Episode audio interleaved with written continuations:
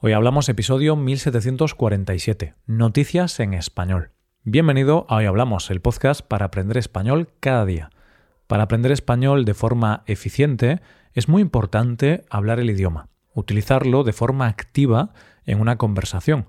En nuestra web, hoyhablamos.com, puedes tener clases con nuestros profesores Adrián y Paco, y así puedes hablar en español y mejorar tu nivel con su ayuda. Hola oyente, ¿cómo estás? Hoy es jueves y por eso vamos a hablar de noticias e historias curiosas. Conoceremos, en primer lugar, cuál ha sido la palabra del pasado 2023. Después veremos cómo una película se puede hacer realidad y para terminar hablaremos de una relación muy especial. Hoy hablamos de noticias en español. Cuando se acaba el año siempre hay un gran número de listas y clasificaciones. La lista de las canciones más escuchadas del año, las mejores series o los personajes del año. En la primera noticia de hoy vamos a hablar de la ganadora de una lista de fin de año. Desde hace 11 años, en España, se elige la que se considera la palabra del año. Esta elección la hace Fundeu RAE, que es una fundación promovida por la Real Academia Española y la Agencia EFE, que es una agencia de noticias. La palabra elegida cada año se hace en función de su relevancia y de su uso. Se trata de buscar la palabra que ha estado presente en la conversación pública o la más significativa. Para que te hagas una idea de lo que estamos hablando, desde 2013 las palabras elegidas por orden cronológico han sido escrache, selfie, refugiado, populismo, aporofobia, microplástico, emoji, confinamiento, vacuna e inteligencia artificial. Lo sé, lo sé. ¿Quieres saber cuál fue la palabra del último año? La palabra elegida, todo apuntaba a que iba a ser guerra, pero no. La palabra elegida ha sido polarización. ¿Por qué se ha elegido esta palabra? Pues, según ha explicado la propia Fundación, por su gran presencia en los medios de comunicación y la evolución del significado que ha experimentado. Dicen que una de las razones es la evolución de su significado, y lo cierto es que su evolución es muy interesante. Esta palabra se encuentra en el diccionario desde el año 1884 y ya desde entonces tenía la misma definición que tiene en la actualidad, acción y efecto de polarizar o polarizarse. Entonces pensarás tú que si es la misma definición, ¿dónde está la evolución tan interesante del término? Pues porque en aquella época esa palabra era un término que estaba restringido al lenguaje de la ciencia, es decir, se usaba en relación con los polos del globo terráqueo. Es en el año 1985 cuando se incorpora a su definición un añadido que ya daba pistas de hacia dónde iba evolucionando el término más allá de la pura física. Este añadido decía, en lenguaje de la economía, proceso por el cual en unas determinadas zonas de un territorio se concentran la mayoría de las industrias. Pero lo cierto es que este añadido a la definición original se eliminó y no se conserva en la edición actual. En la edición del año 2001, la palabra polarizar, y por lo tanto polarización, ya se había extendido a ámbitos más diversos, ya que adquiere el sentido de orientar en dos direcciones contrapuestas. Hoy día esta palabra se utiliza para hablar de situaciones en las que hay dos opiniones o actividades muy definidas y distanciadas, y que además suelen llevar implícitas ideas como confrontación o crispación. Dicen que la otra razón es su gran presencia en los medios de comunicación, y es que en los últimos tiempos o meses esta palabra se ha usado de manera sistemática en los medios para ámbitos como la política, ideología, deportes, se ha usado en debates, en las plataformas digitales o redes sociales, o en cualquier lugar donde hay desacuerdo. Por cierto, te estarás preguntando cuáles fueron las otras palabras finalistas. Y para que no te quedes con la duda, te digo que fueron amnistía, ecosilencio, euribor, FANI, fediverso, fentanilo, guerra, humanitario, macroincendio, seísmo y ultrafalso. Así que ya sabes, oyente, la palabra protagonista el año pasado en España fue polarización. Vamos con la segunda historia del día. Hay frases de películas que están en el imaginario colectivo y solo con decirlas, al segundo todo el mundo ya sabe de qué película se está hablando. ¿Hacemos una prueba? Venga, vamos a intentarlo. Si yo digo Kevin, ¿tú qué piensas? Seguro que has pensado en Kevin McAllister y la película Solo en casa o Home Pues bien, en esta segunda noticia de hoy vamos a ver una historia muy parecida a la de esta película. Nuestro protagonista se llama Casper y es un niño de 6 años. Él vive con sus padres en Filadelfia. Desde allí, desde el aeropuerto de esta ciudad, el pequeño tenía que viajar en avión hasta el aeropuerto de Fort Myers, de Florida, donde lo esperaba su abuela con la que iba a pasar la Navidad. El niño viajaba solo.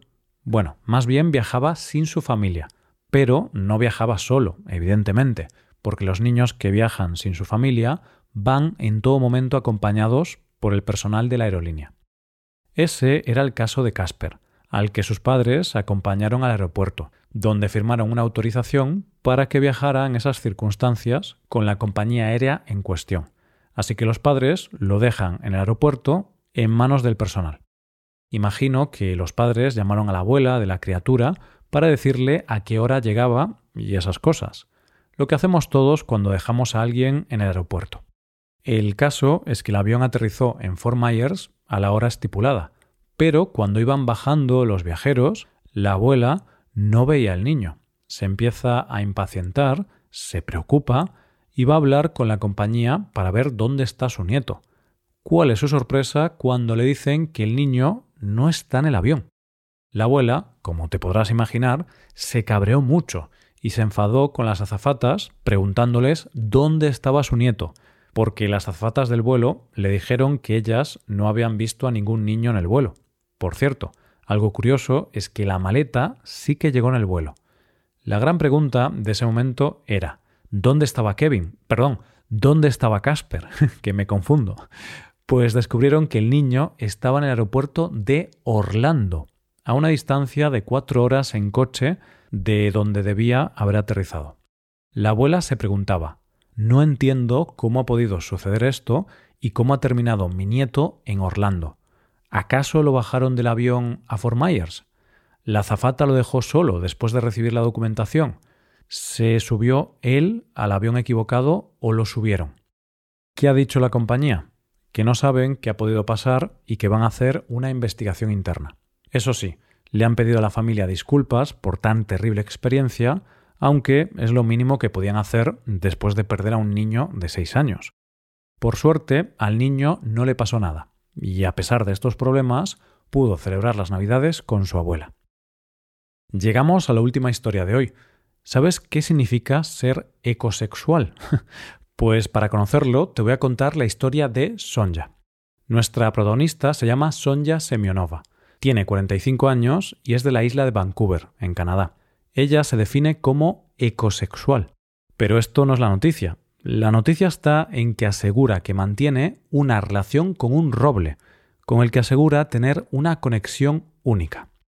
Lo sé, lo sé, oyente. Ahora mismo tu mente está llena de preguntas y de imágenes que puede que no te guste estar visualizando.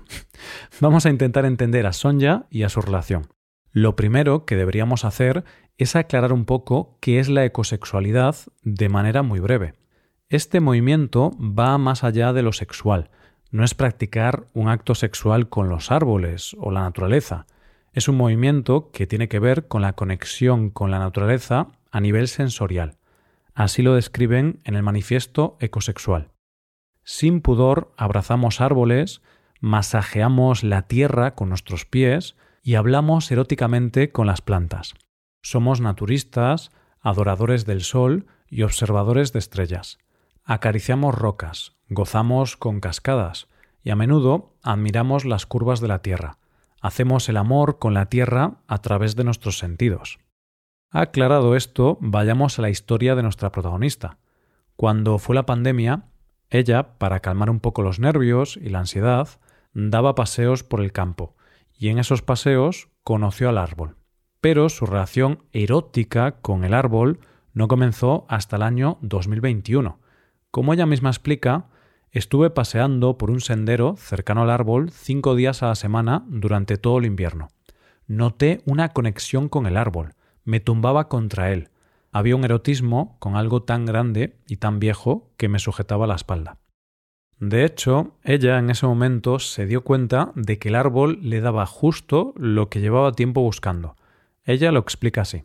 La sensación de ser pequeñita y estar sostenida por algo tan sólido. La sensación de no poder caer. Llevaba tiempo deseando ese subidón de energía erótica que se produce cuando conoces a una nueva pareja y eso no es sostenible.